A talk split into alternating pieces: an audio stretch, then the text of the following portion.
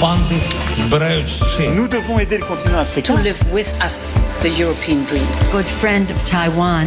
Europe Matin. Une fenêtre sur le monde, la revue de presse internationale et d'abord les dernières nouvelles de la couronne britannique. Nous sommes au Royaume-Uni avec euh, Anaïs Cordoba. Bonjour Anaïs. Bonjour. À la une des journaux ce matin. Eh bien, la presse britannique revient sur cette décision du roi Charles d'élargir le nombre de ses conseillers d'État pour éviter d'avoir recours aux princes Andrew et Harry. Comme le rapporte le Daily Telegraph, le roi nomme son frère Édouard et sa sœur la princesse Anne comme nouveaux conseillers, une manière d'éviter à Andrew et Harry l'humiliation d'être déchus de ce titre, estime le quotidien. Mais selon une experte de la famille royale interviewée par le Daily Mail, cette décision pourrait rendre furieux le prince Harry qui vit désormais en Californie. Lui, a quitté ses fonctions royales après son implication dans le scandale Epstein.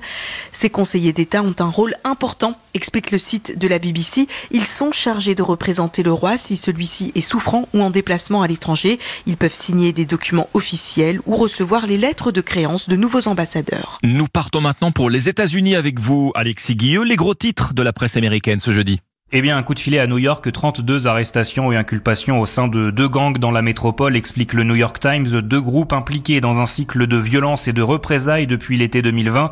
Ils sont à l'origine de 19 fusillades dans Brooklyn sur cette période. Deux personnes ont été tuées et 14 blessées, dont une petite fille de 3 ans. Le New York Post titre d'ailleurs Les enfants de la guerre en mettant une, une photo d'un t-shirt ensanglanté que portait la jeune victime touchée par balle au niveau de l'épaule à la sortie de la crèche. Par miracle, l'enfant a survécu.